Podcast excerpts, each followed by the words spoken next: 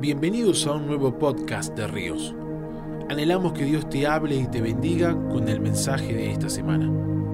Para más información visítanos en nuestras redes sociales Ríos, Centro de Entrenamiento. Hola, espero estén bien. Un placer poder compartir este devocional con ustedes. Así que sin más, eh, les invito a compartir la palabra. Este mensaje lo titulé Representantes de Cristo. Así que te invito a que puedas abrir Mateo 14, versículo 12 Dice así, oyéndolo Jesús, se apartó de allí en una barca a un lugar desierto y apartado, y cuando la gente lo oyó, le seguía. Dice que cuando la gente lo oyó, le seguía, a pie desde las ciudades, desde sus ciudades. Y saliendo Jesús, vio una gran multitud y tuvo compasión de ellos, y sanó a todos los que, a todos los de que de ellos estaban enfermos. Y esto es interesante y es tremendo. Primero, dice que le siguieron a Jesús. Y se me ocurre esta pregunta, nosotros como representantes de Jesús, como embajadores del reino de los cielos, como pequeños cristos, como cristianos, ¿qué tenía Jesús que la gente lo seguía? ¿Qué tenía Jesús que las multitudes lo seguían? Que había algo que no, que no dejaba que Jesús estuviera solo, que la gente lo apretaba, lo seguía. Jesús tenía un imán para las multitudes, la gente lo amaba, la gente lo buscaba. Sí, porque hacía milagros, pero no olvidemos que muchos de, sus discípulos y seguidores permanecieron después de los milagros. Sí, mucha gente recibió el milagro y después se fue, pero muchos siguieron a Jesús porque fueron cautivados por sus palabras, fueron cautivados por sus enseñanzas. Y eso a nosotros como, como cristianos nos tiene que mover el corazón, nos tiene que arder el corazón para pensar y decir, wow, si Jesús, si mi maestro, si mi Señor era tan atractivo para la gente, qué es lo que yo estoy mostrando de Él, ¿Qué es lo, cuál es mi imagen, la imagen que yo estoy expresando de Jesús a, mis compañeros de trabajo, mi compañero de estudio, mi familia, mi sociedad, el Uruguay, las naciones, la nación donde estés, el barrio donde estés. ¿Qué es lo que estoy mostrando de Jesús? Porque cuando yo veo la Biblia veo un Jesús atractivo, veo un Jesús em, que la gente lo seguía, que la gente no podía parar de estar detrás de él. Y, me encanta cómo este versículo también nos expresa el corazón de Jesús, ¿sí? Em, un corazón que dice que se compadeció de ellos, tuvo compasión de ellos. Muchas veces eh, nosotros los cristianos solemos em, poner ciertas, ciertos protocolos em, para nosotros acercarnos a Jesús y muchas veces para que aquel que quiere empezar a seguir a Jesús también pueda estar dentro de, de nuestro status quo. Entonces es interesante ver cómo dice que Jesús tuvo compasión de ellos, ¿sí? tuvo amor por ellos, se acercó a ellos. De hecho, si uno lee el versículo, a nosotros lo que más nos impacta es, los poderes de milagro de Jesús. ¿no? Dice que sanó a los enfermos. Pero a mí me impacta que Jesús se ocupó de sus necesidades. ¿sí? sí, por medio de milagros, pero se ocupó de sus necesidades. Y eso me hace hacerme eh, esta pregunta, ¿qué clase de cristiano soy? ¿Qué clase de cristiano sos vos? ¿Qué clase de cristianos somos? ¿Qué clase de pequeños cristos somos? Somos de los que son atractivos para la gente, obviamente en la imagen de Jesús, no por, por nosotros mismos, pero somos, estamos mostrando un Jesús atractivo, un Jesús eh, apasionado, un Jesús hermoso, un Jesús que, que atrae a la gente, o estamos mostrando la imagen que nosotros creemos que tiene Jesús. También me, me, hago esta pregunta, si estoy teniendo el corazón de Jesús compasivo por la gente y si estoy preocupándome por la necesidad de las personas.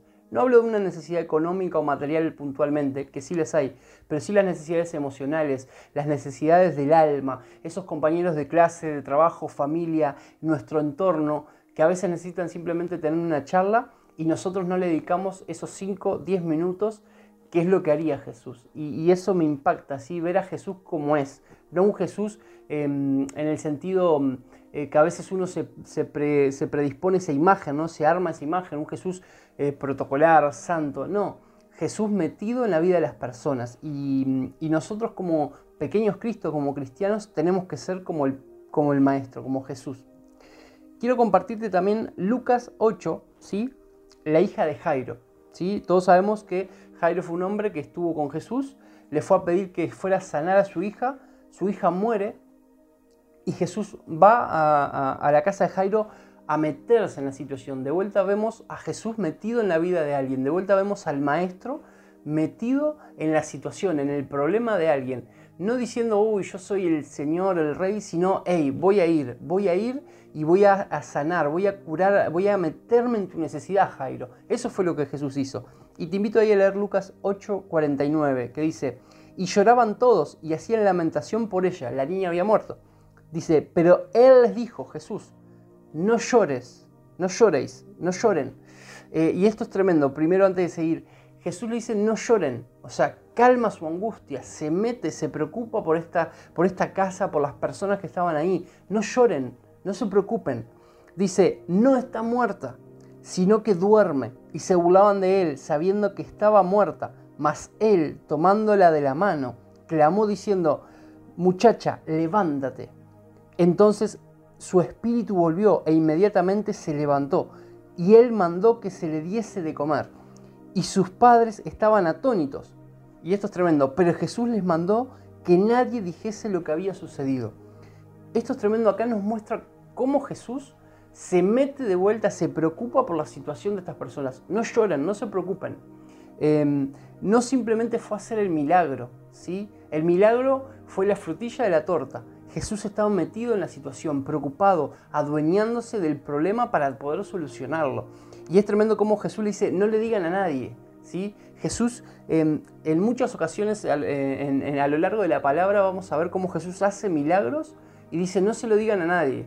Y de igual manera era tan grande em, el milagro o los milagros que hacían Jesús que por consecuencia se salía y su reputación crecía. Pero es tremendo ver a, Jesús, a la imagen de Dios, a Jesús mismo, diciendo no lloren y no digan nada. Ahí estamos viendo características de Jesús y características que nosotros tenemos que tener. Características de estar metido en la necesidad de las personas, ¿sí? en la de mi hermano, en la de mi hermana, en la de mi familia, en la de mis vecinos. Estar metido, ¿sí? estar metido. Eh, yo siempre me causa un poco de gracia cuando a veces decimos, ¿no? como cliché los cristianos, eh, alguien nos, dice, che, ora por mí, y nosotros decimos, eh, voy a estar orando.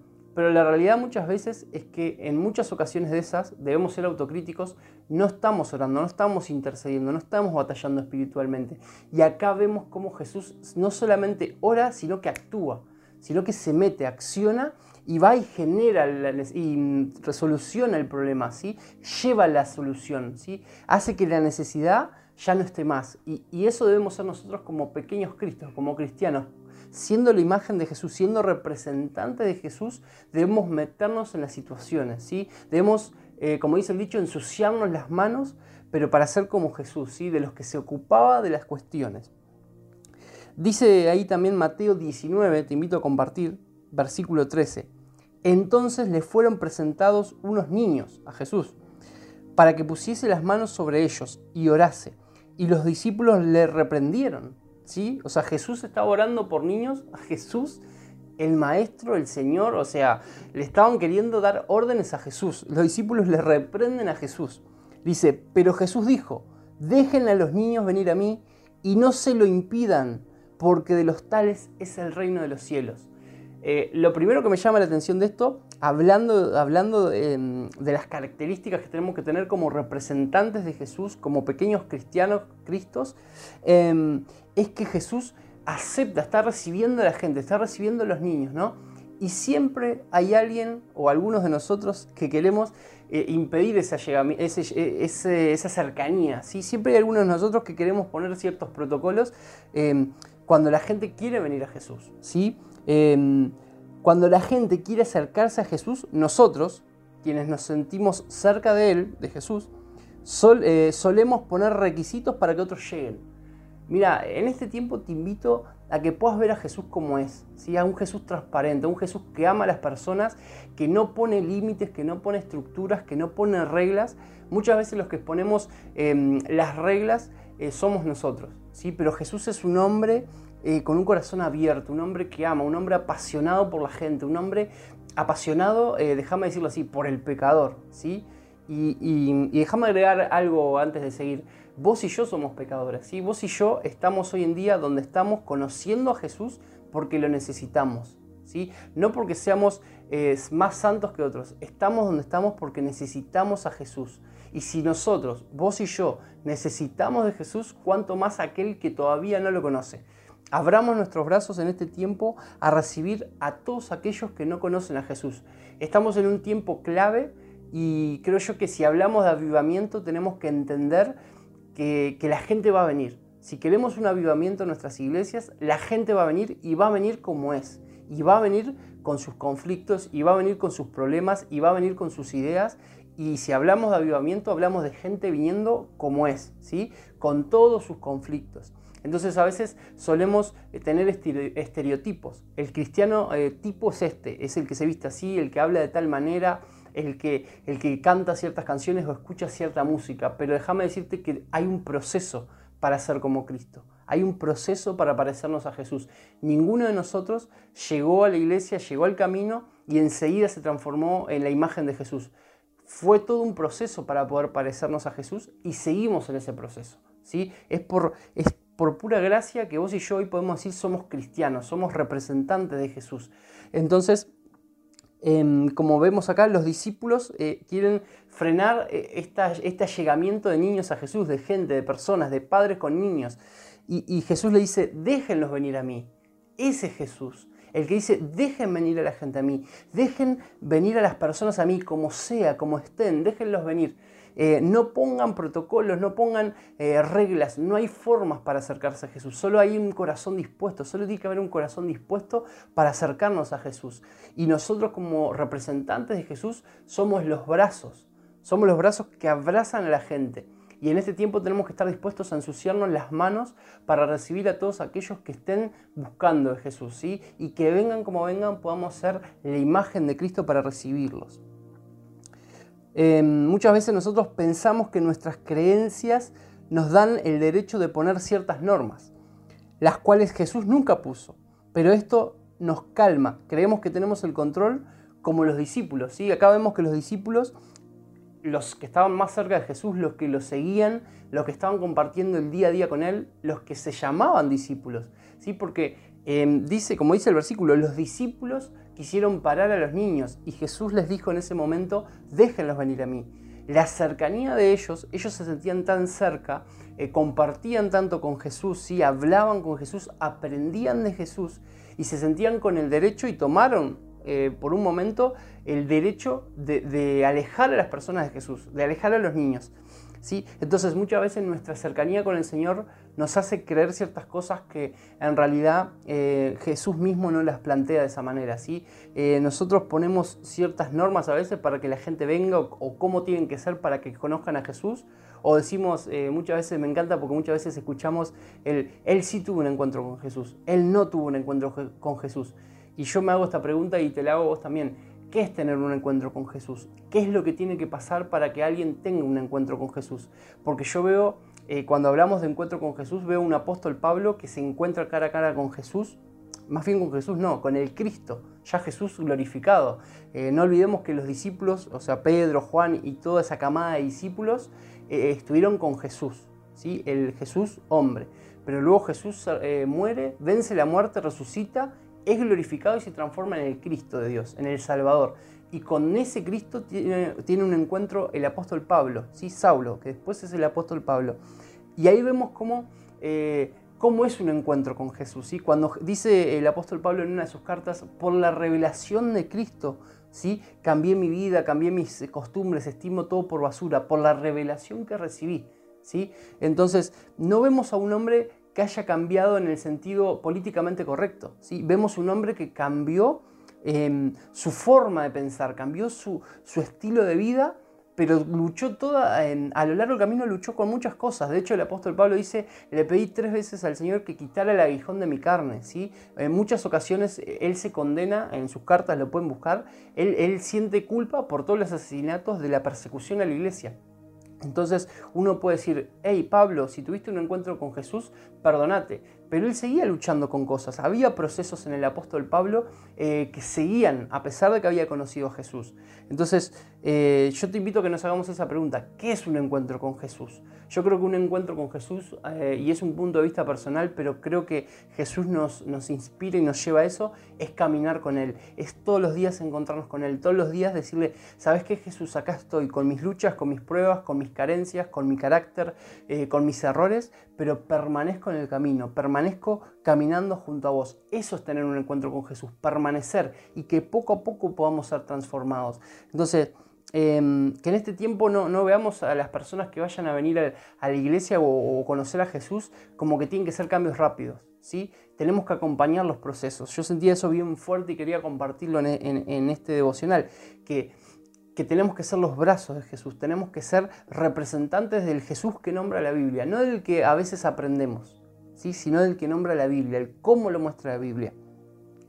Eh, dice acá, em, su intención era cuidar al maestro, la intención de los discípulos, ¿no? Pero estaban, verdad, eh, estaban venerando algo santo de una manera incorrecta.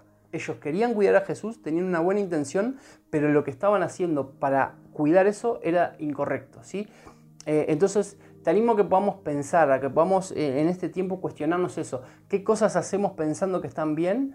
Pero que bíblicamente tal vez eh, no son tan bíblicas o tal vez no vienen de Jesús, ¿sí? que podamos eh, orar en este tiempo y buscar en la comunión del Espíritu la reforma de nuestro interior, la reforma de nuestro corazón, eh, que todo este tiempo que por algo está pasando podamos invertirlo en, en cuestionarnos ese tipo de cosas.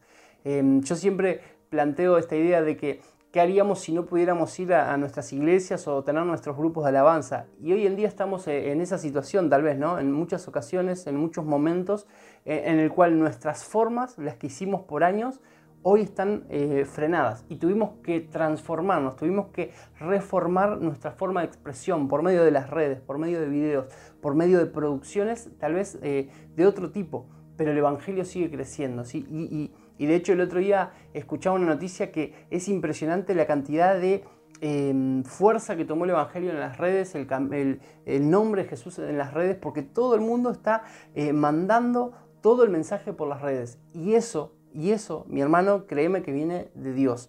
Entonces, que podamos eh, en este tiempo ser de los que están buscando una reforma. Primero nuestro corazón, ¿sí? Matías, reformarme yo, para después poder em, bendecir al cuerpo de Cristo si es que hay cosas que cambiar.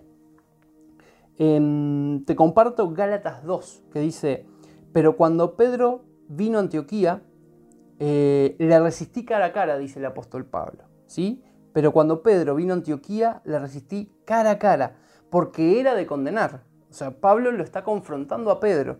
Dice, pero cuando vino Pedro a Antioquía, le resistí cara a cara, porque era de condenar. Pedro era de condenar. Y, Pablo le molestó tanto que lo resistió cara a cara, le hizo frente. Eh, paréntesis, recordemos que Pedro era el líder eh, de la iglesia, era uno de los, de los, eh, em, de los que tenía máxima autoridad cuando Jesús se fue y dejó el Espíritu Santo. Pedro junto con algunos de los discípulos eran como los fundadores, bien dijo Jesús, Pedro será la roca de mi iglesia. Era como, como un padre espiritual, era como un líder, ¿sí? era como un referente, y aún así Pablo lo, lo enfrenta cara a cara. ¿sí? Recordemos lo que hablábamos recién, un Pablo que tuvo una, una revelación y un encuentro con el Cristo, no solamente con Jesús, que no lo desmerecemos obviamente, pero con el Cristo ya glorificado. Entonces, esa revelación en Pablo produjo una luz de verdad que de hecho lo llevó a escribir más de la mitad del Nuevo Testamento, de lo que hoy nosotros leemos, de la Biblia. Em, dice que em, lo confrontó cara a cara porque era de condenar. Pues antes que viniesen algunos de parte de Jacobo, comía con los gentiles. ¿sí? Dice que Pedro comía con los gentiles. ¿Hasta qué?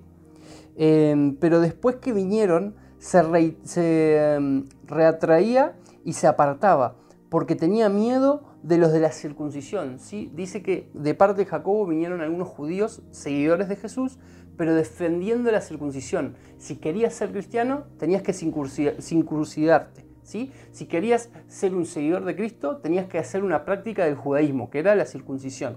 Entonces Pablo no defendía eso porque Pablo entendía que era por gracia.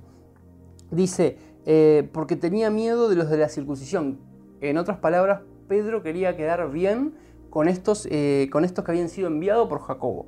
Dice, y en su simulación participaba también los otros judíos, de tal manera que aún Bernabé fue también arrastrado por la hipocresía de ellos. Pablo de vuelta confrontando, hipócritas. Eh, pero cuando vi que no andaban rectamente conforme a la verdad del Evangelio, dije a Pedro delante de todos, expuso a Pedro, ¿sí? Él lo expuso, lo, lo confrontó delante de toda la gente. Dice, delante de todos, si tú siendo judío vives como con los gentiles y no como judío, ¿Por qué obligas a los gentiles a judaizarse? Sí, Pablo le está diciendo, si vos, Pedro, que sos judío, vivís en la libertad de los gentiles, en la libertad de la gracia, en la libertad que Jesús nos dejó, ¿por qué obligas a los gentiles que quieren seguir a Jesús a que se circunciden? Sí, lo estaba confrontando. Nosotros, judíos de nacimiento y no pecadores de entre los gentiles, em, sabiendo que el hombre no es justificado por las obras de la ley, sino por la fe en Jesucristo nosotros también hemos creído en Jesucristo para ser justificados por la fe de Cristo y no por las obras de la ley, por cuanto por las obras de la ley nadie será justificado. Esto es tremendo. Pablo, eh, que había recibido esa revelación fresca del Cristo, confronta a Pedro, confronta a los de la circuncisión y empieza a decir la verdad que Jesús nos dejó, que todo el Evangelio, que toda la verdad del Evangelio, que toda la salvación se recibe por gracia se recibe por fe en Jesús, por gracia, por fe en el nombre de Jesucristo. Entonces, que nosotros podamos en este tiempo expresar eso, ¿sí? que podamos mostrar como nunca que lo que se necesita es creer en Jesús.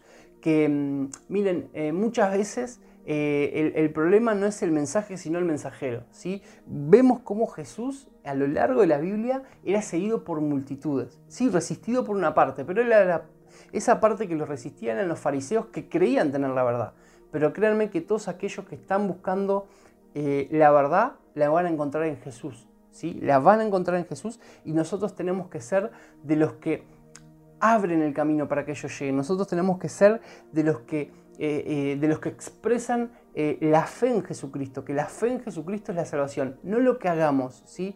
sino que todo cambio de vida debe ser un fruto del caminar con Jesús. ¿sí? repito, todo el cambio de, la vida, todo el cambio de mi persona, todo el cambio de mi carácter, toda la transformación que debe haber en mí, que debe haber en todos aquellos que conozcan a Jesús, se va formando y se va generando a lo largo de caminar con Jesús. Debemos caminar con Jesús y todos aquellos que vengan en llevarlos a caminar con Jesús, ¿sí? nosotros ser los que los lleven a caminar con Jesús. ¿sí? Y si hay alguien que quiere hablar contigo, mira, dedícale tiempo, metete en la situación, preocupate por la situación, que puedan ver a Cristo en tu vida, que puedan ver a ese Jesús que atraía multitudes, ¿sí? un Jesús que apasionaba, un Jesús, miren, que dice que cuando se le apareció eh, ahí en la orilla eh, a Pedro y a Andrés y le dijo, yo los voy a hacer pescadores de hombres, dice que enseguida los siguieron. Ese era Jesús, un hombre que provocaba cosas en la vida de los demás tan fuertes que la gente dejaba todo lo que conocía por seguirlo. Yo no sé si alguna vez te pasó, pero eh, yo me sentiría, eh, la verdad, privilegiado si alguien dejara todo por seguirme. ¿sí? Eh, y esa debe ser la imagen que tenemos que mostrar, no para que nos sigan a nosotros, sino para que sigan a Jesús, para que sigan al Maestro dice mm, por acá, dice, nosotros somos representantes de Cristo. Entonces dejemos de mostrar lo políticamente correcto. Solo debemos ser su imagen. Em, para que otros lo vean a Él en nosotros. ¿sí? Que en este tiempo podamos ser la imagen de Jesús como nunca antes. Y mirá, si tenés que empezar a hacer cosas que no hiciste, si tenés que empezar a ser de los, que, eh, de los osados, de los que reforman las formas, de los que plantean nuevas ideas, de los que quieren hacer las cosas de otra manera, con el fin de que Cristo sea conocido, te animo que lo hagas. Te animo a que salgas de tu comodidad, a que seas intencional, a que perseveres en la fe a que perseveres, a que te esfuerces, a que si haces las cosas las hagas una o diez o mil veces hasta que las consigas, con un fin, que Cristo sea conocido, ¿sí? no con el fin de, que, vos, eh, de, que vos seas conocido o de fines personales. Hablo, todo lo que estoy hablando es con el fin de que la gente conozca a Jesús, con el fin de que la gente vea a Jesús a través de tu vida. Ese debe ser nuestro fundamento, ese debe ser el fundamento de todo lo que hacemos. Si estás trabajando, esforzándote en algo, esforzate porque Cristo sea visible ahí. Dice la palabra que todo lo que hagamos lo hagamos como para Dios. ¿sí? Si estás trabajando, si estás estudiando, si estás sirviendo en tu iglesia, si estás con ideas, te invito a que lo hagas para que Cristo sea conocido, que sea visible en tu vida Jesús como nunca antes. Em, y los escribas y los fariseos, viéndole, dice Marcos 2, 16, dice, y los escribas y los fariseos, viéndole comer con los publicanos y con los pecadores, dijeron a los discípulos, ¿qué es esto? ¿Qué, em, ¿qué es esto? Que él come y bebe con los publicanos y pecadores. ¿sí? Dice que los fariseos eh, le llamó la atención que Jesús comía con los pecadores, ¿sí? Y una de las traducciones de pecadores, en el caso em, de la Biblia, en el caso de las traducciones, porque hay muchas traducciones, ¿sí? Eh, cuando se hablaba de una mujer pecadora, por ejemplo, se hablaba de una prostituta, ¿sí? La palabra es bien clara en que Jesús comía con publicanos ¿sí? y con pecadores. Y por ende dentro de esos pecadores estaban las prostitutas, estaban también em, los leprosos, ¿sí? la gente que no debía ni siquiera acercarse a Dios, que no tenía ni siquiera, eh, según los fariseos, ¿no? que no tenía ni siquiera el derecho de ser llamados por Dios, de acercarse a Dios, y Jesús comía con ellos. Jesús se ensuciaba las manos, Jesús era luz donde se necesitaba. ¿sí? Pero para eso tuvo que ser confrontado un montón de formas. Lo políticamente correcto de los fariseos, ¿sí? de lo que supuestamente estaba bien, fue confrontado por Jesús.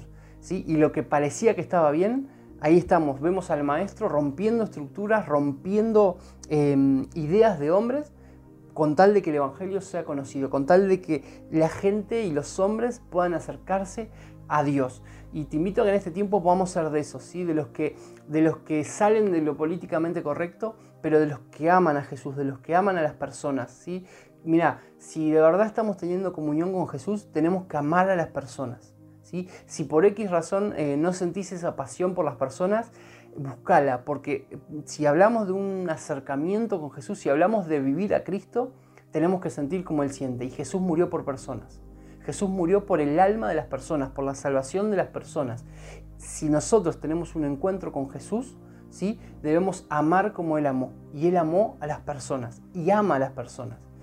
Em, entonces dice, em, dice por ahí, entonces una mujer de la ciudad que era pecadora, prostituta, em, perdón, dice en Lucas 7, dice, entonces una mujer de la ciudad que era pecadora, prostituta, al saber que Jesús estaba a la mesa en la casa del, del fariseo, trajo un frasco de alabastro con perfume y estando detrás a los pies de él, llorando, comenzó a regar con lágrimas sus pies y los enjugó con sus cabellos y besando sus pies y los ungió con perfume. Cuando vio esto el fariseo que le había convidado, dijo para sí, este, si fuera profeta, hablando de Jesús, conocería quién y qué clase de mujer es la que lo está tocando, que es pecadora, prostituta.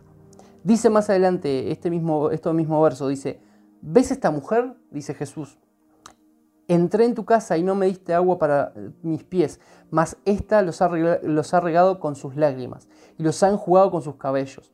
No me diste beso, mas ésta desde que entré no ha cesado de besar mis pies.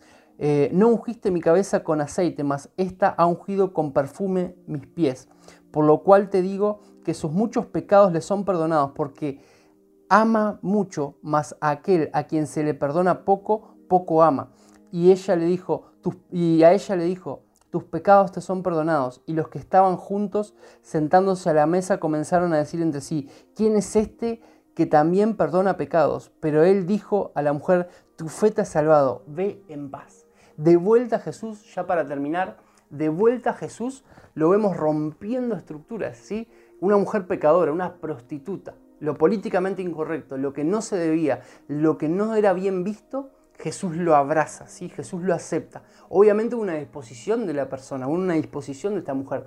Dice Jesús que como se le perdonó mucho, mucho amó. Por eso ella se, le, besó los pies, por eso ella dice que invirtió, eh, vertió perdón, un perfume que valía eh, casi un año de sueldo. ¿sí? Ella lo adoró con su acción, ¿sí? una disposición de su corazón y Jesús dice que de ella se va a tener memoria siempre, ¿sí? Y Jesús dice que sus pecados fueron perdonados.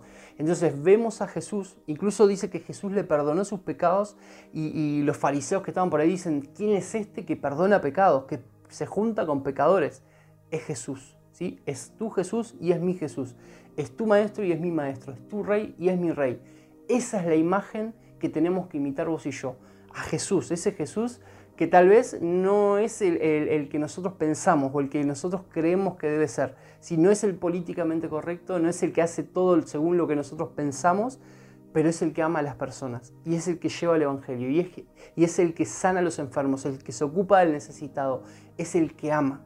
Ese es Jesús, ¿sí? Y si tenía que ensuciarse las manos y tenía que compartir con gente em, tal vez que no, no, no estaban en el mismo nivel, digamos, eh, socialmente para que estaba bien, digamos, eh, Él lo hacía. ¿sí? Él, eh, es como que nosotros hoy vayamos y nos paremos en el medio de un semáforo a, tomar mates o a, comer, a comer con los que están ahí en los semáforos, o que vayamos con las prostitutas a predicarles, o que salgamos a repartir comida. No sé, mira, no estoy hablando de una eh, actitud social, estoy hablando de que llevemos el Evangelio en nuestra vida, ¿sí? que seamos la imagen de Jesús.